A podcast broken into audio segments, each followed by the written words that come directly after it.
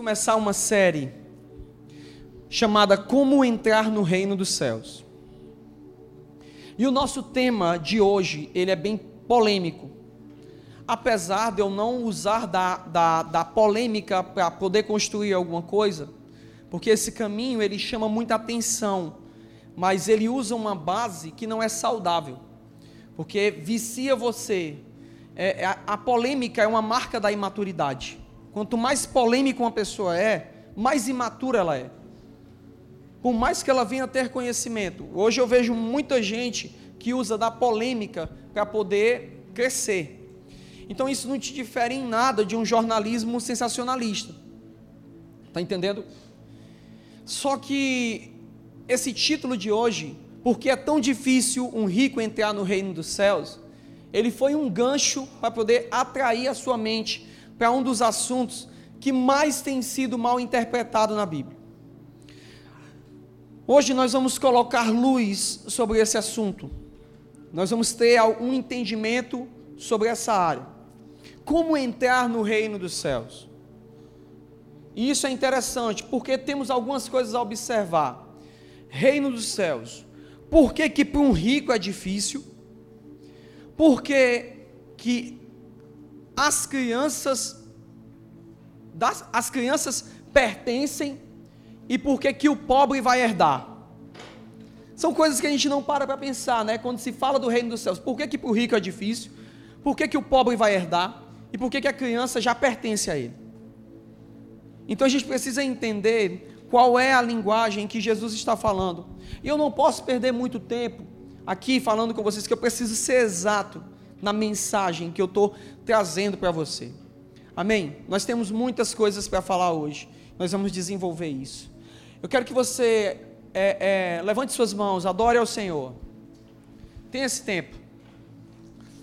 Deixe claro para o Espírito, para o reino do Espírito.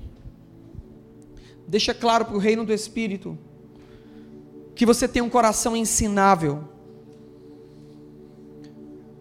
que você tem um coração desejoso de aprender. Essa é a chave. Essa é a chave. A chave no reino dos céus é a fome. A fome é necessária. Adore ao Senhor.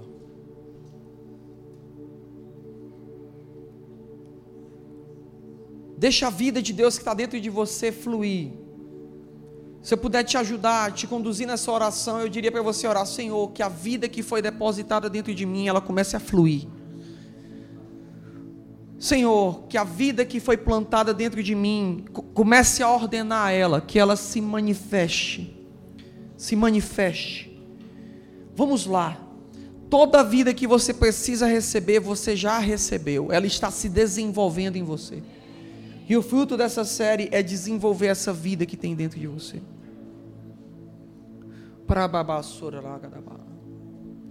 Espírito Santo, nós dependemos de Ti.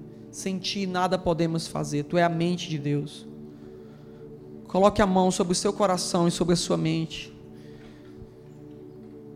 Diga: Eu ativo a mente do homem espiritual sobre mim. Eu ativo a sabedoria espiritual. Eu ativo ela. Eu ativo ela em nome de Jesus. Em nome de Jesus não por força nem por violência, mas pelo teu Espírito, Senhor, nós queremos fundamentar essas coisas. Amém. Primeiro eu quero levar vocês a entender alguns pontos, ok? Amém? Hoje, o que a gente vai falar é porque é tão difícil um rico entrar no reino dos céus. Então nós vamos ver três textos bíblicos, amém? Segundo uma regra hermenêutica básica, primordial, você precisa de três textos em contextos diferentes para afirmar uma doutrina. Estão comigo? Então, se três pensamentos se estabelecem por três autores diferentes, diferentes, em contextos diferentes, então entende-se que aquilo não é simplesmente um conselho, aquilo é uma é uma doutrina. Amém. Gênesis capítulo 13, versículo 2. É um texto muito importante para esse momento. Gênesis 13, 2 diz: é, o texto está pequeno, bem pequeno aí, mas eu vou ler para você. Abraão era muito rico em gado, em prata e em ouro. Amém? Só o primeiro texto, por favor. Abraão era muito rico em gado, em prata e ouro. Quem é Abraão? É o pai da nossa fé. Diga modelo, símbolo, título. Ele é um paradigma do que nós somos, do que é que a igreja governamental é. E o que é que Abraão era? Ele era muito ele era muito rico rico em gado, em prata e em ouro. Rico é rico, entende isso? Então, o homem que estabeleceu o maior padrão de fé para que a gente possa caminhar, ele tinha essa marca, ele era rico, ok? Vamos dar outro salto, 2 Coríntios, capítulo 8, versículo 9 pois conheceis a graça do nosso Senhor Jesus Cristo, que sendo o quê? Jesus era o quê? Por amor de vós se fez, para que pela sua pobreza fosseis enriquecidos. Então vamos, diga comigo, Abraão era rico. Jesus tinha uma natureza de riqueza, abriu mão dela para que eu abrisse mão da minha natureza miserável e tomasse a natureza de Cristo de riqueza. Jesus era rico e se fez pobre, a fim de que você que é pobre fosse feito rico. Então, nós já temos o segundo texto informando, primeiro, que a, o, a base da nossa fé, ela tem riqueza. E segundo, o nosso Deus é um Deus que ele veio para nos fazer ricos. Ah, mas é só riqueza espiritual. É não, te garanto. Te garanto. Te garanto que não é. Terceiro, Tiago 2:5. Ouvi, meus amados irmãos, não escolheu Deus os que são o quê? Quanto ao mundo para fazê-los o quê?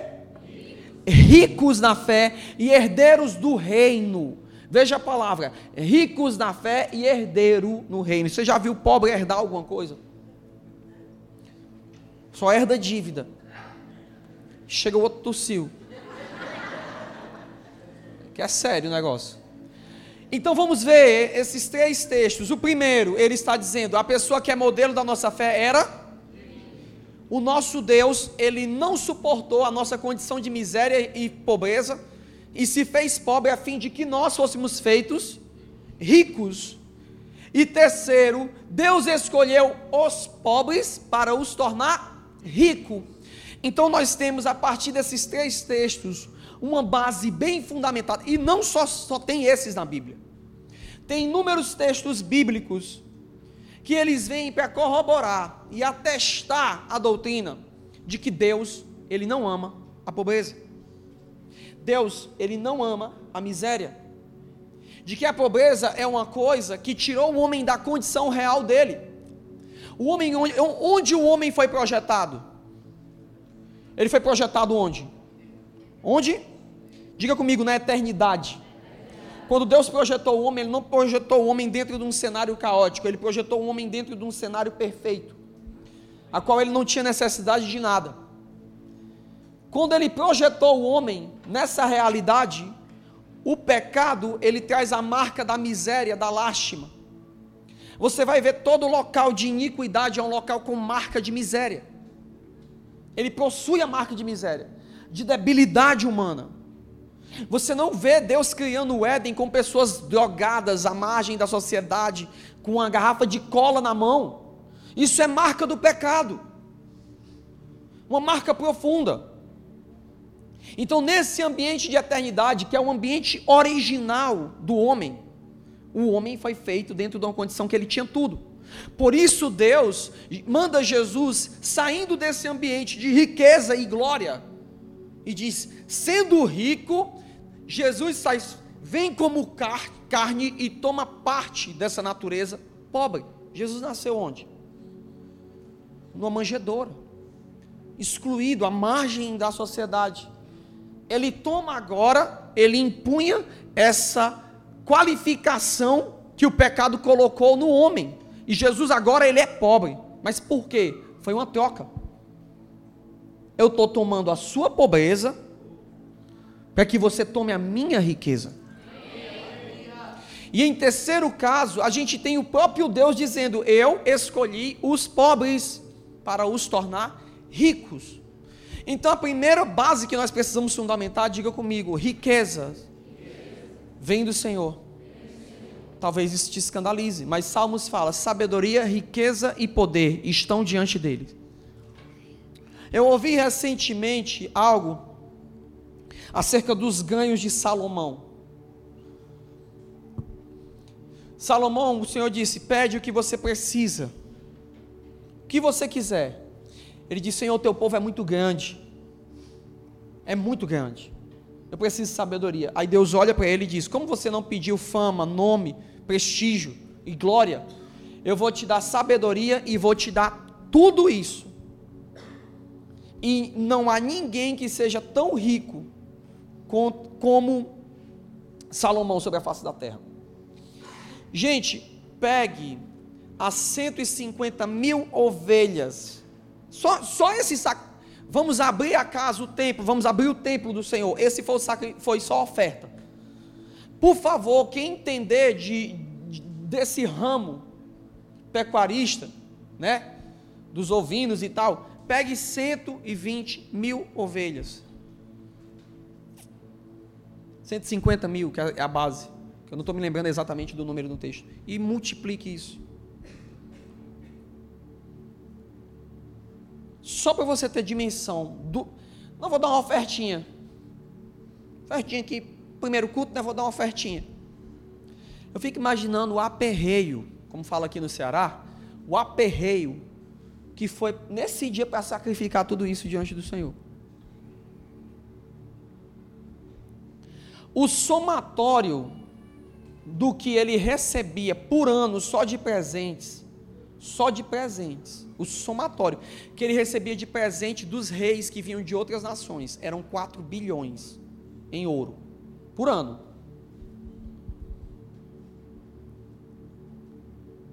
Os números da riqueza total de Salomão estimados, eles dão em 70, 78 mais ou menos trilhões de reais. O dono da Amazon, o dono do Facebook, ainda vai ter que suar uns 300 anos para poder chegar nesse número. E quem deu, gente? Deus. Então nós temos essa base, ok? Precisamos consolidar essa base. Esse ponto precisa ficar claro, ok? Deus não tem problema com riqueza. Se a gente vai colocar fundamentos, precisamos colocar fundamentos certos. Deus não tem problema com riqueza. Só que tem um texto que quebra a minha cabeça. E ele eu quero ler com vocês, Mateus 19, 16, que eu acredito que na sua cabeça agora está, mas aquele texto, mas, mas calma, nego. respira, bebe água. Amém? Mateus 19, 16. Eu quero agradecer ao coordenador que botou essa água aqui fechada. O cara no meio do sermão tem que abrir. Aqui. Eu não vou beber água na frente de vocês, não. Beber. Não, vamos ver. Amém. Mateus 19, 16. Ok? Esse texto, ele dá um problema, ele buga a nossa mente.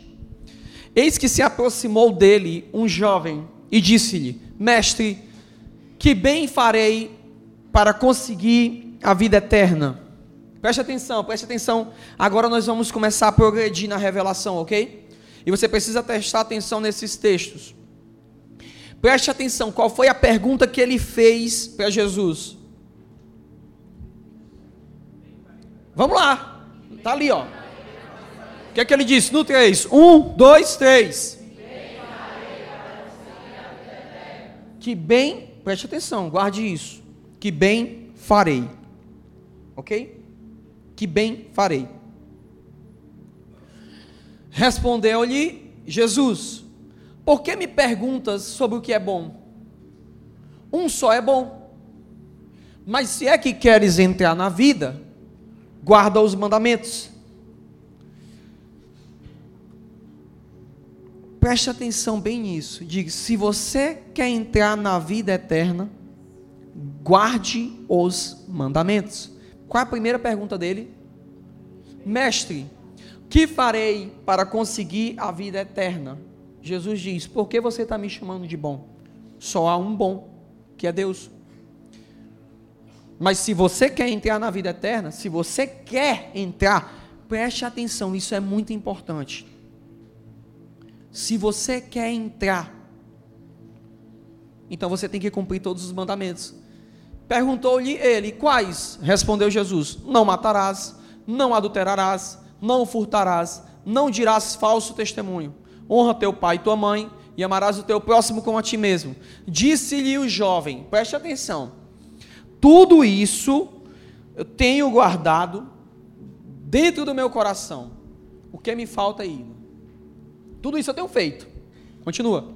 Disse-lhe Jesus: Se quer, veja isso. Se queres ser perfeito, vai, vende tudo o que tens e dá aos pobres, e terás um tesouro no céu.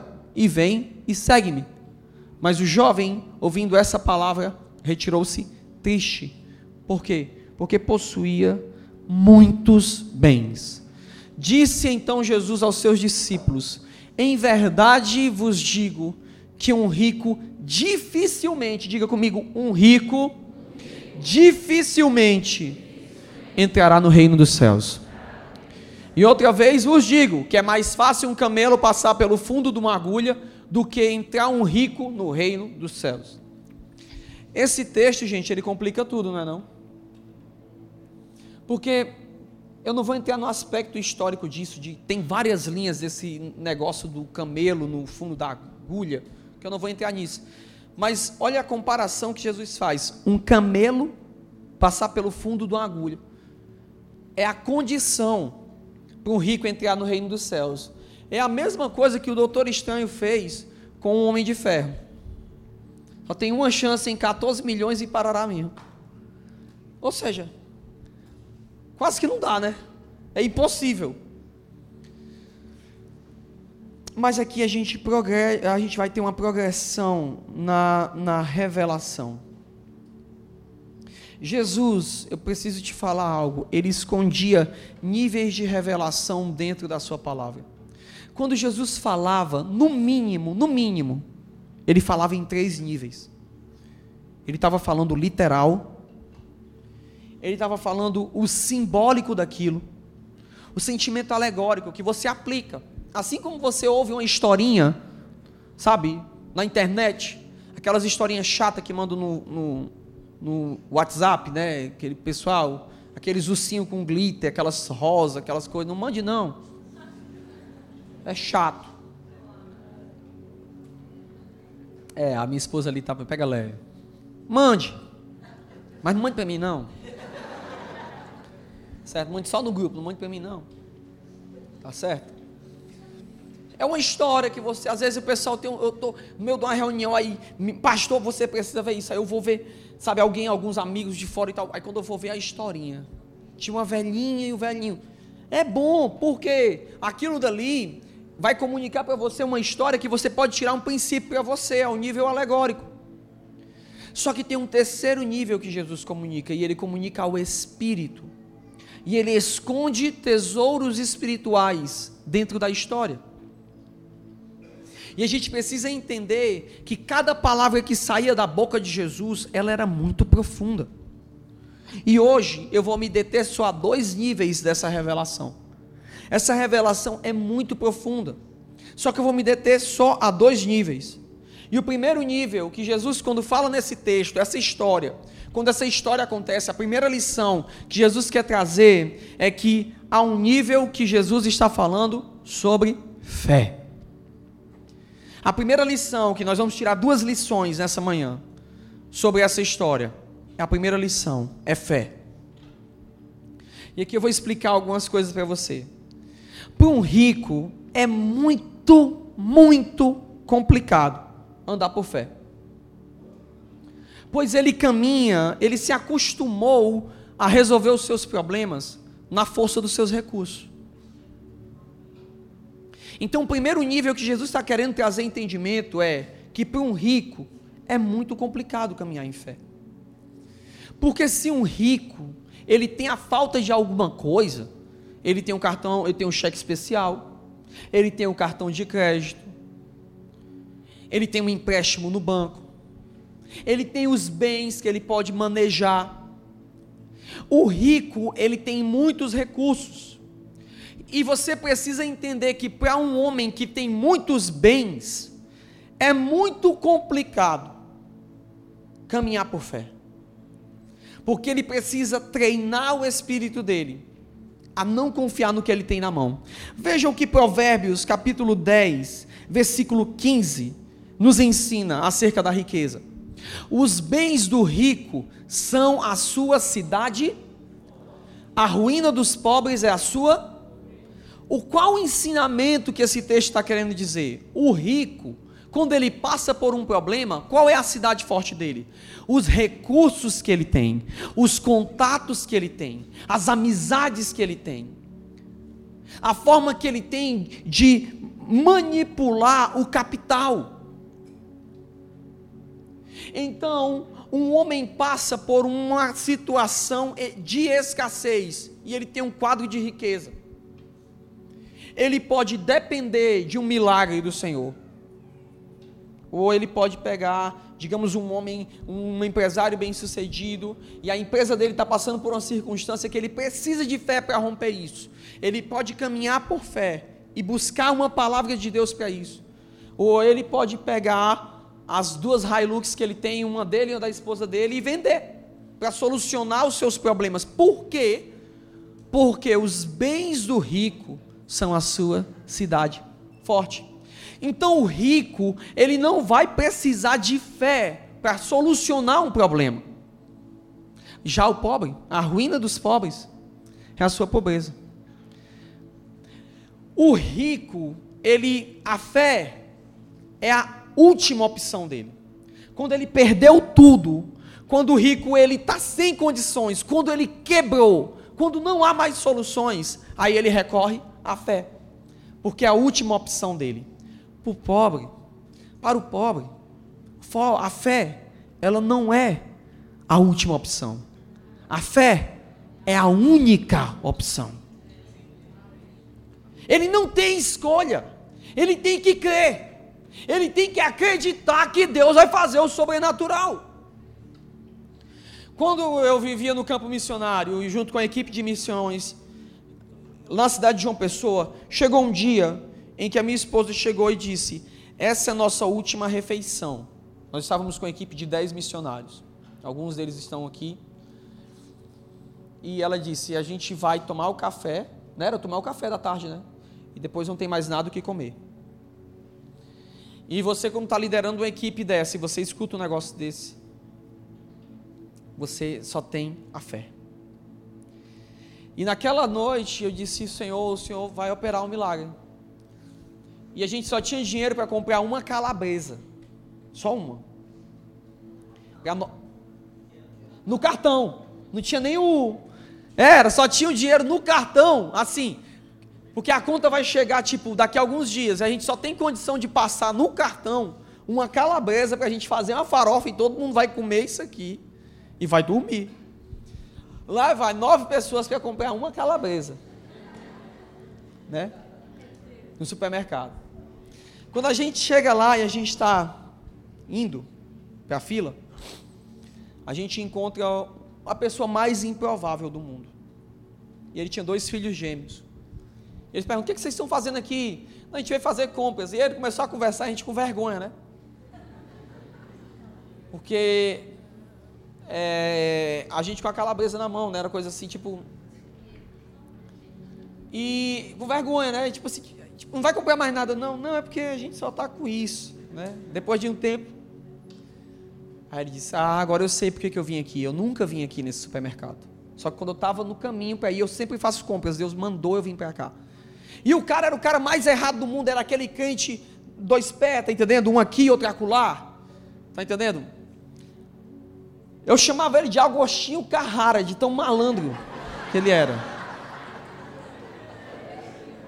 Mas a fé é a única opção. Deus não usou o Agostinho Carrara para mim.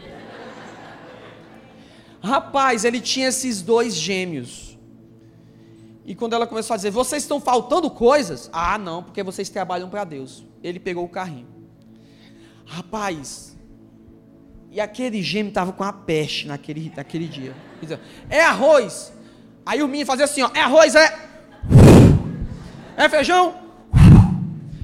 Pá, pá. Quer chocolate? Para as mulheres, para os homens não dou, não, para as mulheres eu dou chocolate, caixa e foi colocando, e foi colocando. E o carrinho subindo. Eu, meu Deus! E subindo, e subindo. As meninas estão precisando de absorvente, está aqui. Tudo ele comprou, tudo. Gente, naquele tempo, naquele tempo, deu quase 400 reais. Isso há quase 10 anos, há quase 10 anos atrás. Gente, eu nunca tinha feito uma compra de quase 400 reais. Eu disse, eu olhei assim, Senhor, o Senhor é Pai daqueles que confiam em Ti. A fé é a última opção. Consegue entender? Então, o primeiro nível que Jesus está falando é que para um rico é muito complicado entrar no nível da fé. E o reino de Deus é um reino que a porta para adentrar ele que é Jesus, é aberta com a chave da fé.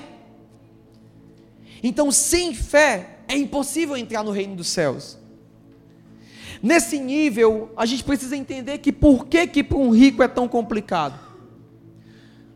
Um rico, gente, é, vamos entender algo, o cérebro da gente, isso tem muito a ver com, com, com lei da recompensa. Ontem eu estava conversando com alguns rapazes, o pessoal, a galera do Bravo, alguns homens, estava explicando isso. Existe uma substância chamada dopamina, que ela atua diretamente no seu cérebro. E ela é a substância, ela é o processo químico da recompensa. O seu cérebro, você precisa entender o seu cérebro. Você não pode julgar, ah, o rico miserável, tá vendo? Não tem fé, não. Calma. Calma. Se você conversar com uma pessoa que venceu na vida, ela vai dizer a, a coisa que ela, da onde ela veio e que ela não, não quer voltar para ali. Ela não tolera voltar para ali. Porque ela sabe de onde saiu. Uma pessoa quando a mente se expande, ela nunca mais volta para o mesmo local. Nunca mais. Então vou te explicar o processo. O que é a dopamina? A dopamina, ela, ela ativa neurotransmissores que são responsáveis a te causar bem-estar e proteção. O seu cérebro, quando ele produz dopamina, ele produz para duas coisas. Seu cérebro trabalha para duas coisas. Primeiro, para evitar dor. E segundo, para te causar prazer. Quando você, como é que a dopamina funciona? A dopamina é o sentimento, é o, é o, é a, é a é o, vamos falar de uma linguagem bem simples, é a reação química que o seu cérebro promove para fazer com que você tenha o senso de recompensa. É o que faz você acordar de manhã, quando você está louco para dormir e você vai trabalhar. Por quê? Porque você sabe, eu tenho que trabalhar, porque aí eu vou ganhar meu salário e eu vou poder usufruir. É a dopamina que trabalha diretamente com recompensa.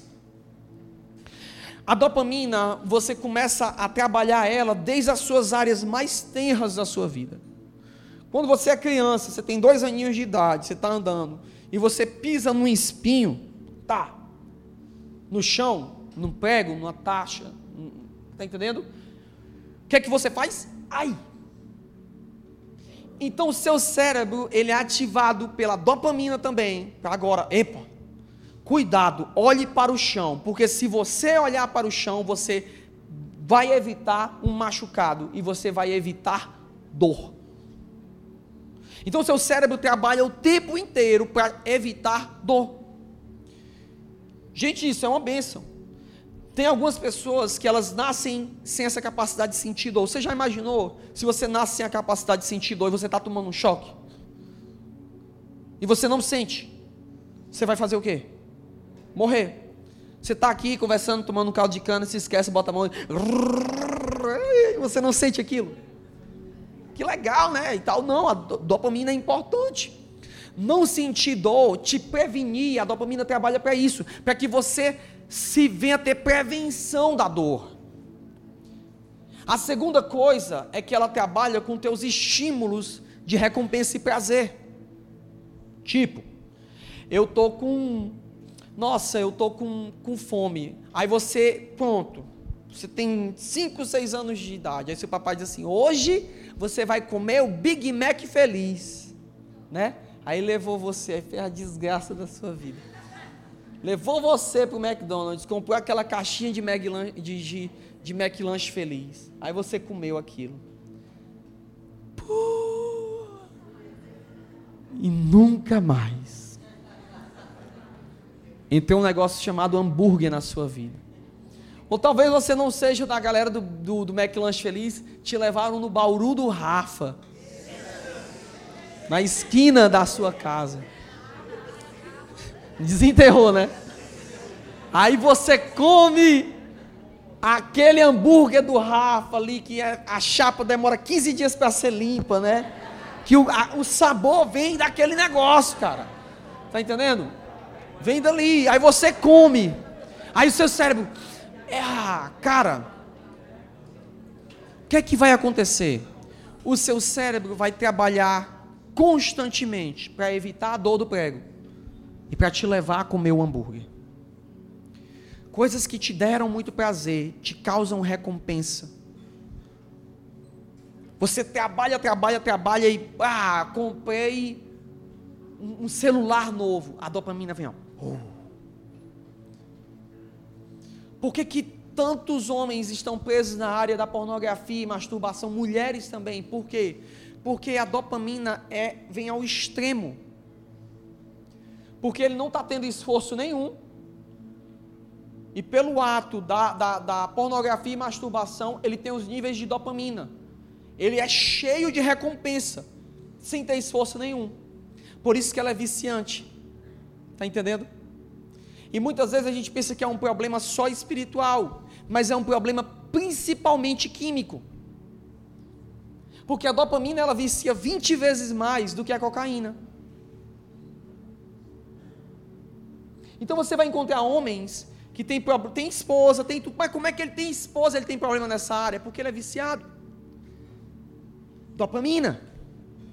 Acerca disso, a gente vai depois ter um tempo na reunião dos bravos explicando sobre isso, como ser livre do governo da pornografia e da masturbação, através de um entendimento governamental.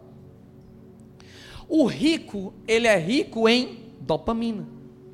Ele lutou, ele conquistou, ele alcançou, ele viu a empresa dele começar e desenvolver, e agora ela está consolidada. Isso causa o quê? Recompensa. Então ele é rico em dopamina. Só que o reino dos céus não é um reino baseado em dopamina.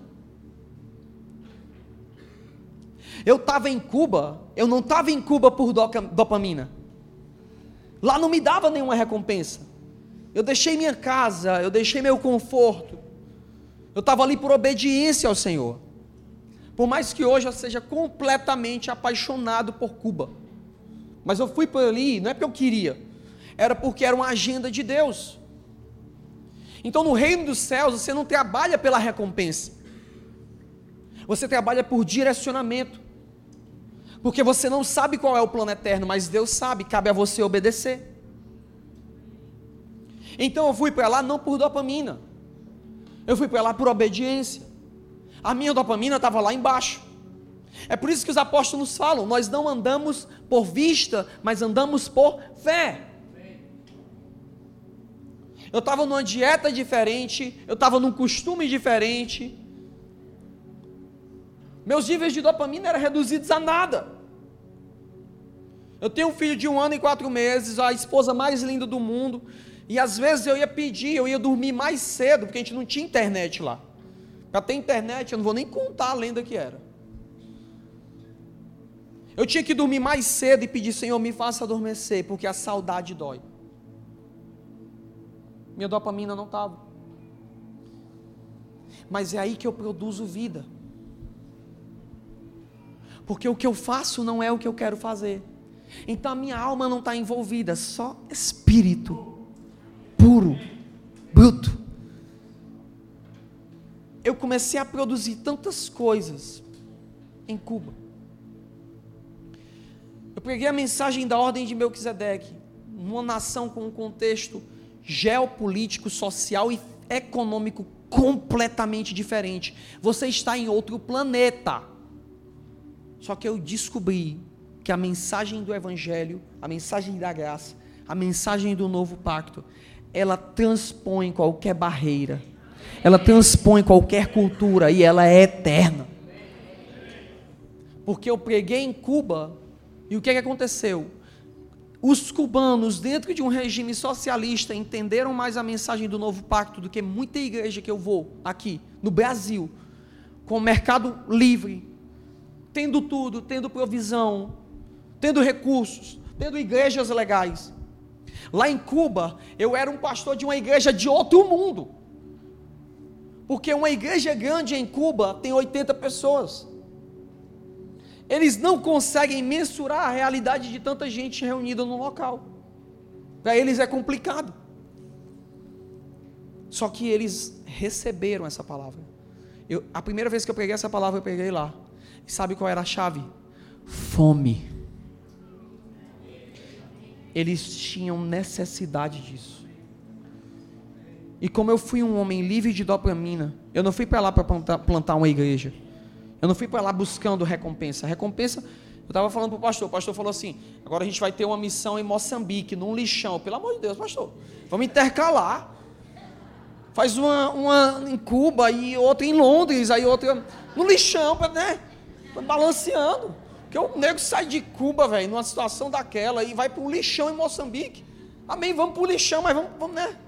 Todo mundo começou a rir. A gente não estava ali por dopamina. E por ter uma vontade pura, nua, de obediência, produziu frutos tremendos naquela terra. Depois que a alma se acostuma com o que é bom, gente, ah, meu amigo, para ela voltar, ah, gente, depois que o carro chegou na minha vida, algumas coisas mudaram sei se dá para perceber.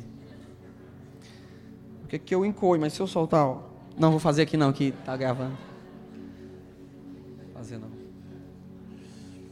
Eu ia para a igreja, eu ia para a Casa Amarela, a, a, Casa Amarela 1, eu ia de, de, de skate. Lá está o pastor moderninho, né? Nove e meia da manhã passando de uh, longboard descendo, minha alegria era. Chegava lá e pronto, tinha um culto, né? muita atividade. Aí foi chegando o tempo, precisava ir. Aí a famosa história, pegava o 42, né? Então eu não sei qual que tem para você aí, né? Eu, antigamente, quando eu andava, era Parajana, né? O Parajana. Paranjana. Hoje eu não sei, é, é 70 nomes, Papicu, não sei o que. Papicu não é um palavrão, gente. Você que está ouvindo aí do Brasil. É o nome de um bairro aqui. Eu sei que é estranho, mas é aqui no Fortaleza, tem um bairro chamado assim. Antônio Bezerra, né? Francisco Sá Papicu. Você que está ouvindo aí não entendeu nada, mas é um ônibus que roda muito. No tempo ele rodava mais ainda. E tinha aquele famoso dilema, que se você estava aqui, estava tão lotado, comprimido, se você levantasse a perna para coçar, amigo, você quando procurava para descer, já alguém tinha botado o pé, então você voltava o resto do caminho. Então você está naquela realidade. Aí, amigo, eu tirei a carteira e dirigi o carro no ar-condicionado. Oh, rapaz. Dopamina, velho. Aí chegou o carro, o primeiro carro. Cadê o longboard? Cadê o skate? E o skate foi enferrujando. Amigo, agora eu estava no carro. Vai comprar o pão. é mais rápido, né? A gente usa essa desculpa fajuta. Porque a alma se acostuma com o que é bom. A alma ela vem, então você começa a conquistar isso. sabe, você começa a evitar dor, você começa a celebrar o prazer. E essa é a grande dificuldade que o rico vai ter. E quando eu estou falando do rico, eu estou falando do rico financeiro. Então, o problema aqui, em primeiro nível que Jesus está falando, ele não está falando que ter dinheiro é uma, um, um pré-requisito para te impedir de ir para o reino dos céus. Porque antes a gente leu aqueles textos que a riqueza é uma coisa que Deus entrega. Prosperidade é uma coisa que Deus entrega. Só que essa prosperidade, ela muitas vezes é uma muleta que impede você de crescer em níveis de fé. Impede você de romper. Você começa a acreditar, eu não sou tolo de acreditar que dinheiro resolve o meu problema. Nos desafios que a Casa Amarela tem nesse ano e para os próximos 10 anos, sabe qual é a chave para me entender que Deus quer que eu faça alguma coisa? Quando eu preciso de uma operação sobrenatural, ali é a marca, eu tenho que ir. Quando eu olho e faço o cálculo, a gente tem condição de pagar, então não é de Deus, porque Deus não opera na força do nosso braço, Deus opera no sobrenatural, para que ninguém se glorie, para que ninguém diga, fomos nós que fizemos, não foi Ele. O mérito, a glória, a coroa que nós lançamos é aos pés dele. Nós não fizemos isso por vista do que nós temos no nosso caixa, nós fizemos por fé. Porque qualquer coisa que é feita sem fé no reino de Deus, ela é um abuso, ela é imoral diante de Deus. Ela é pecado. Para Deus, qualquer coisa que é feita no reino, que não é feita pela fé, ela não agrada a Deus. Beleza, cara, vocês fizeram, parabéns. Uh! Você conseguiu, foi seu mérito. Agora, se você diz, Senhor, não tenho como Senhor, não tenho condição de passar nesse vestibular. Senhor, não tenho condição de romper nesse novo nível da empresa. Senhor, não tenho condição de alcançar essa vaga. Senhor, não tenho capacidade de fazer a mudança para essa casa. Senhor, não tenho capacidade de melhorar essa escola para o meu filho, eu não tenho condição de pagar. Aí Deus diz: agora nós estamos falando na mesma linguagem. Porque agora existe fé porque agora você depende de mim, e a fé honra Deus, e Deus honra a fé. Então a marca para mim é: eu não tenho condição, a marca para mim é: preciso de um milagre de Deus. Então, aí a chave do sobrenatural, aí a chave para as coisas acontecerem. Ok? Então, o primeiro nível que nós estamos falando é sobre sobre o que? Fé. Porém, a um nível que Jesus está falando ao Espírito. E que nós vamos caminhando para o topo dessa revelação. A chave para entender esse texto do jovem rico, ela está aqui. Vamos prestar atenção em três coisas que eu quero que vocês entendam sobre esse texto. A primeira coisa é: o que farei para herdar a vida eterna? Aqui está a chave do problema. Aquele homem, ele chega para Jesus. Preste atenção, Jesus é o autor e consumador do novo pacto da graça. E ele pergunta: O que farei eu para herdar a vida eterna? Ele chega de uma forma diferente para Jesus. A gente pode dizer: Nossa, que lindo, né? Que lindo ele chegou perguntando para Jesus, ele tinha interesses espirituais para Jesus. Ele chegou para Jesus perguntando o que, que ele faz para herdar a vida eterna. Que coisa espiritual, que pessoa preciosa, não é não? E nós precisamos entender que esse texto, esse texto é um embate entre a velha aliança e a nova aliança. Esse texto é um colapso. É um atrito de dois pactos, o antigo e o novo. Aquele homem, ele não chega para Jesus dizendo: Jesus, eu preciso de ti para a vida eterna. Ele pergunta: O que eu farei? Jesus é? Por que, que você me chama de bom? Se você quer chegar comigo usando, usando o mecanismo da lei, então eu vou usar a lei com você. Só há um que é bom, que é Deus. Jesus já dá a fita ali. Só há um que é bom. Filho. E ele não entende. Diga comigo, porque a religião, ela cega. E não pensa que eu estou falando de igreja tal, não pensa que eu estou falando de irmãozinho tal, eu estou falando de você. Que você precisa ter muito cuidado se você não é um fariseu da nova geração. Um fariseu de calça skinny. Um fariseu de, de, de, de com a bolsa da Gucci, os novos fariseus dessa geração.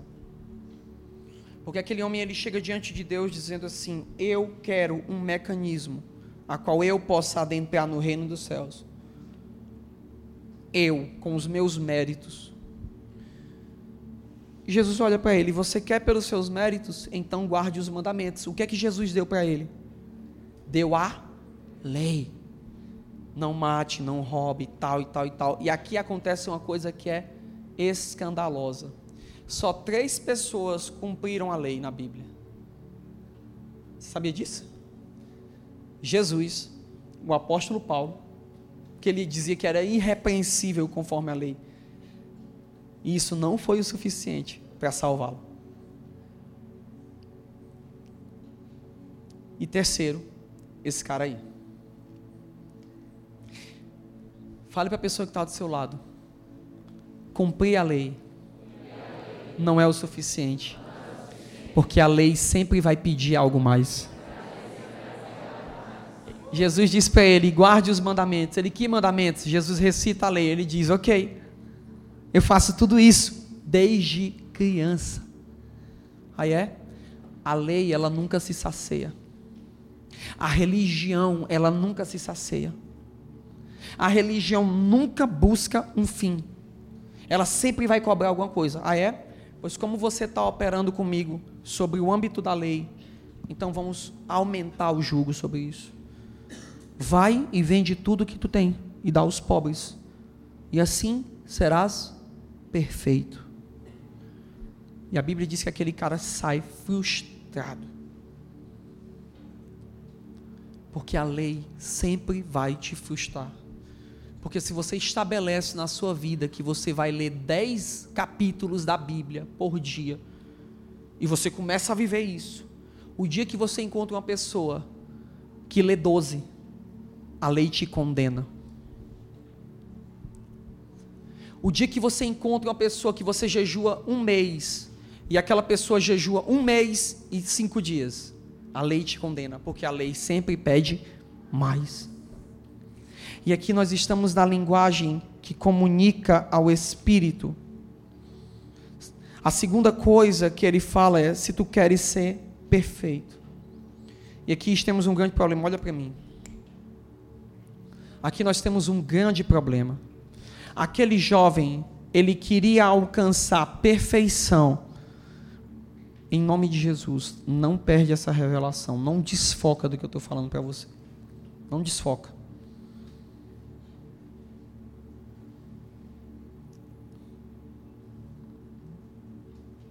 Aquele jovem queria alcançar a perfeição, sem ser por Jesus, pelo seu próprio esforço próprio.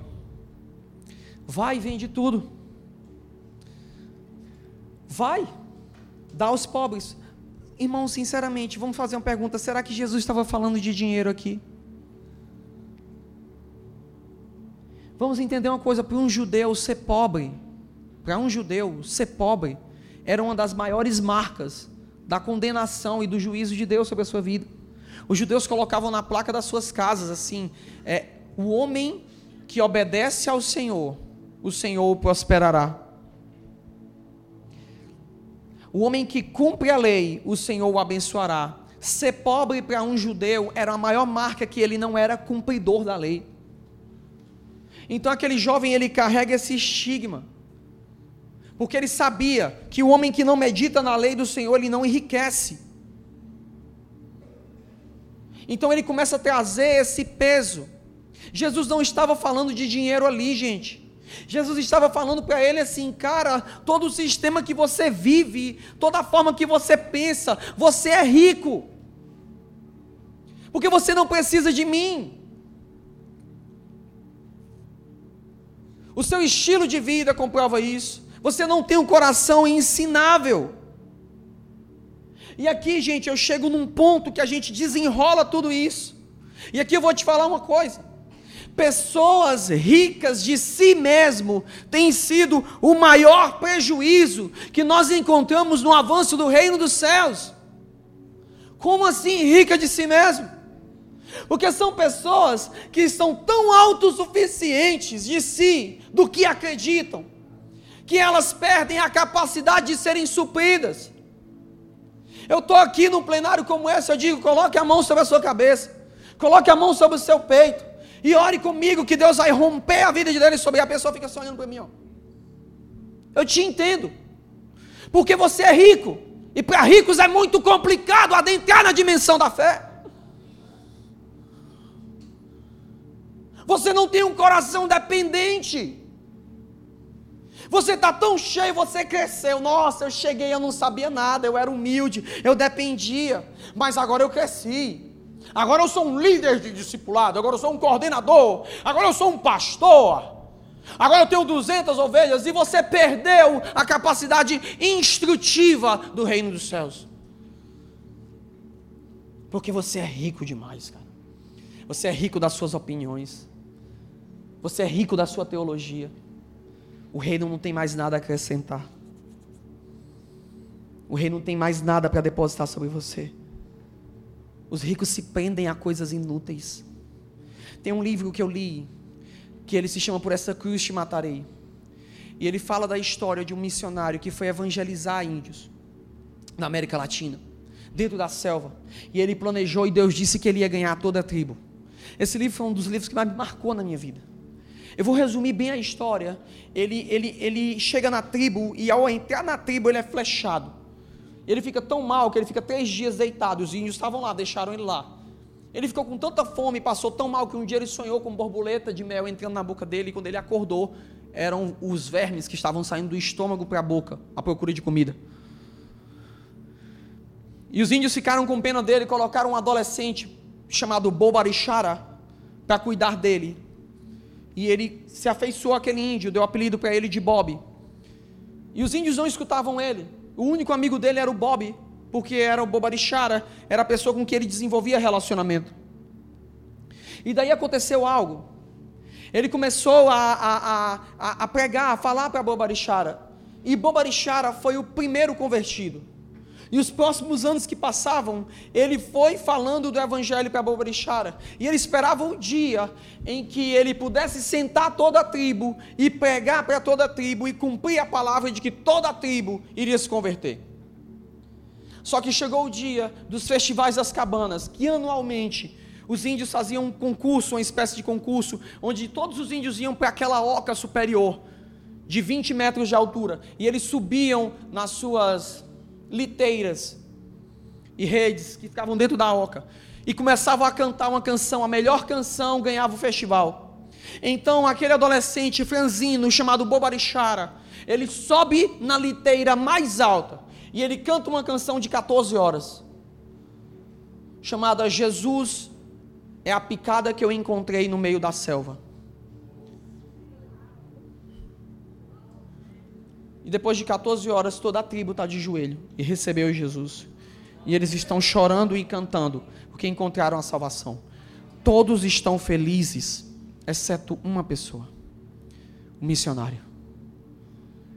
Ele se questionava: por quê? Por que não foi? Não foi, Senhor, não aconteceu daquele jeito. Não aconteceu do jeito que eu imaginava, no jeito americano de ser. Pessoas sentadas uma atrás das outras, fileirinha, eu pregando a palavra. E eles dizendo amém, glória a Deus. Eles estavam gritando e pulando e fazendo as suas danças. Eles tinham encontrado a vida eterna. Porque a vida eterna ela não tem um patamar, um parâmetro para ser entregue a ricos, ela é entregue a pessoas que têm necessidade, ela é entregue a pessoas que têm desejo de aprender. E Bobarixara entendeu isso, mas aquele missionário não entendeu, porque ele tinha os seus protocolos, ele tinha o seu jeito e ele não se sujeitou ao jeito de Deus. Quantas pessoas têm causado prejuízo no reino dos céus, porque elas sempre têm o jeito delas. Elas não conseguem se sujeitar a pastores, elas não conseguem se sujeitar a discipuladores. Discipuladores, entendam vocês que estão nessa casa. Vocês não são simplesmente responsáveis por suprir as emoções das pessoas, mas vocês são despenseiros da riqueza verdadeira espiritual. Quando alguém se encontra com um discipulador, é alguém que tem um depósito espiritual, de riqueza espiritual. E se você tiver um coração aberto, você será muito abençoado. Porque Mateus, Mateus capítulo 5, versículo 3 fala: Bem-aventurados os pobres de espírito, porque deles é o reino dos céus. Aqui nós interpretamos muito mal esse texto. Porque Jesus não está falando que existe uma condição financeira ou espiritual para você entrar no mundo espiritual. Jesus não está falando que existe uma condição ali, ah, se você é pobre. Jesus não é assistencialista. Ele está falando a linguagem espiritual, ele diz: bem-aventurados pobres, mas não é todo pobre, é pobre de espírito. Se há necessidade em você, se tem desejo de aprender, se há em você a capacidade de dizer, você pode ter um milhão e meio na conta, mas você para e diz: Senhor, eu preciso de Ti, Senhor, eu dependo da Tua instrução para saber o que, é que eu vou fazer com a minha vida.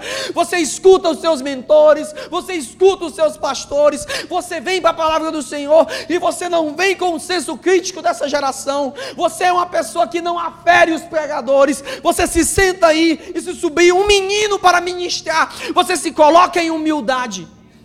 Sabe por quê? Porque você é pobre no espírito.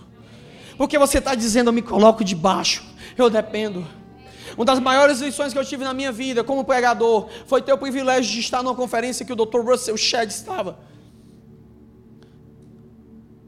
Em João Pessoa. E eu conheci um pregador, um pregador indouto em cálculo, que falava tudo errado, do sertão da Paraíba lá a, a, na reunião da Juvep, chamado Pastor Tião, falava tudo errado. E ele estava pregando.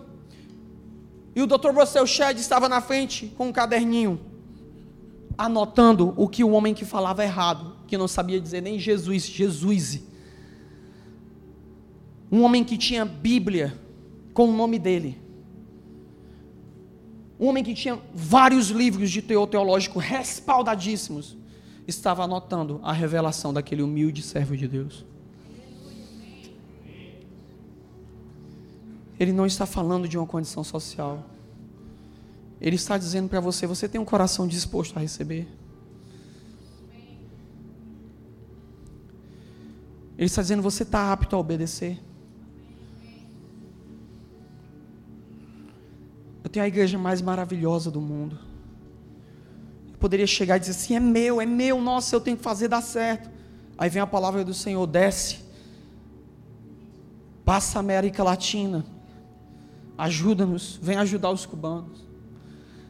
Sai da tua casa, ajuda teus irmãos em Minas, ajuda teus irmãos em São Paulo. Mas, Senhor, a minha dopamina está toda em Fortaleza. É, mas você não anda por dopamina. Você tem capacidade de obedecer. Você tem capacidade de romper.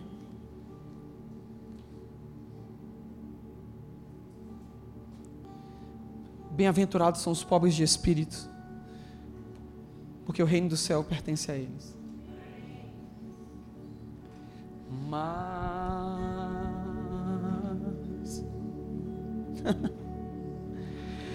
de ti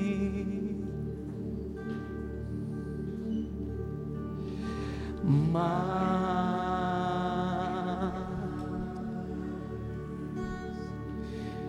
de ti.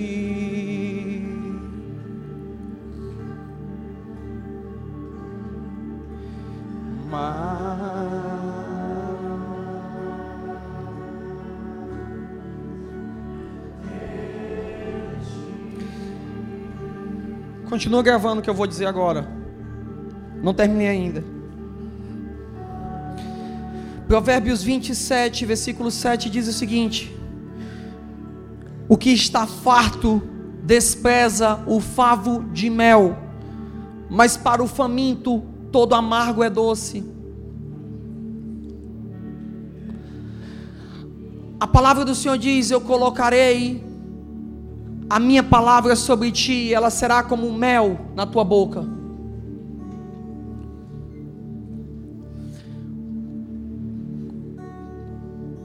Quando o sábio fala que o farto, a alma que está farta, ela despreza o favo de mel, é porque nela não necessita, ela já tem o que quer.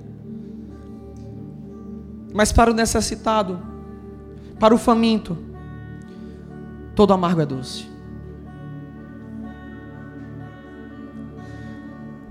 Não interessa quantos carros você tem, não interessa quanto dinheiro você tem, condição social não é um pré-requisito para acessar o reino dos céus. Porque tem muito rico que é pobre de espírito e tem muito pobre que é arrogante, que não permite a disciplina, que não permite o ensino e a vida de Deus fluir através de você, porque é rico do que ele acredita.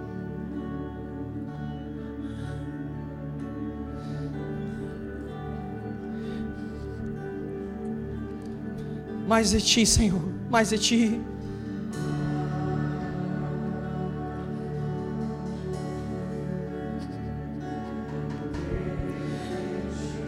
Não interessa se essa casa cresceu, Pai. Hoje eu estou aqui diante de Ti.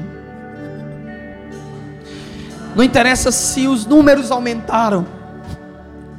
Nós precisamos de Ti.